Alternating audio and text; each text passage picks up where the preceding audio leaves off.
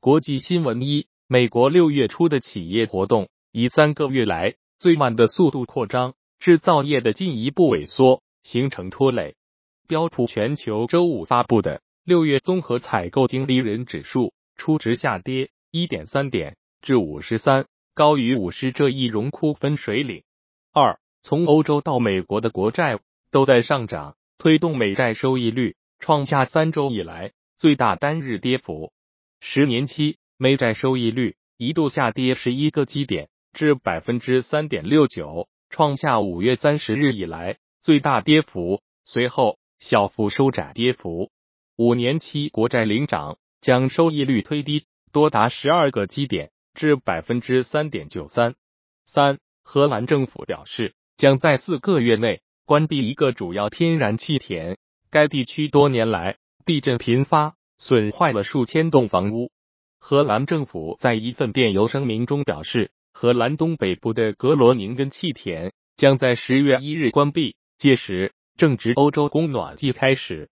四六月调查显示，经济学家目前预测，只有今年最后三个月，美国国内生产总值才会萎缩，第三季度 GDP 会陷入停滞，而不是萎缩。由于对消费者支出。和商业投资的预期上调，经济学家们对本季度和下一个季度的 GDP 预期更加乐观，但他们也预计二零二四年 GDP 增长会略微走弱。五，英国央行二十二日宣布将基准利率从百分之四点五上调至百分之五，这是二零二一年十二月以来英国央行连续第十三次加息。英国央行。在当天公布的会议纪要中表示，最近的通胀数据显示出上行风险，表明通胀过程比预计的更持久。国内新闻一，当地时间六月二十三日上午，国务院总理李强在巴黎出席新全球融资契约峰会闭幕式并发表讲话。法国总统马克龙主持会议，六十多位国家元首、政府首脑。和主要国际组织负责人出席。二，据央视新闻客户端消息，六月二十四日，香港机场一架客机终止起飞，紧急逃生梯打开，十一名乘客报称受伤送医。三，微信支付二十二日在尼泊尔启用。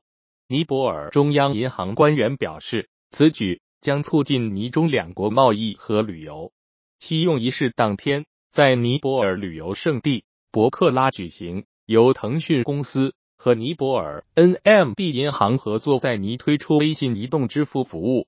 四监测显示，二十二日，京津冀、山东、河南中北部、安徽北部、江苏北部以及内蒙古西部、新疆东部和南疆盆地等地部分地区出现三十五摄氏度至三十九摄氏度高温天气。河北。中东部、北京、天津、山东西北部等地局地达四十摄氏度至四十一点八摄氏度。财经新闻一：美国最高法院裁定，在被告美国最大加密货币交易所 Coinbase 提起上诉，并将案件送交仲裁期间，必须暂停推行原告向下级联邦法院提起的诉讼。这强化了 Coinbase 将客户指控转为仲裁的能力。日内涨近百分之六点五二。数据显示，比特币突破今年三万一千零一十三美元的峰值，达到二零二二年六月以来最高水平。自年初以来，比特币价格一路飙升，目前报三万一千三百零七美元左右，涨幅超过百分之八十。以太币等加密货币也纷纷上扬。三高盛集团表示。随着收入增长以及投资者得以更深入的参与全球公开交易所，到二零三零年，新兴市场股票市值料将超过美国。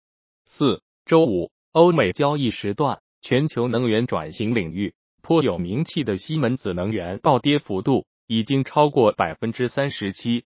西门子能源在周四晚些时候发布公告称。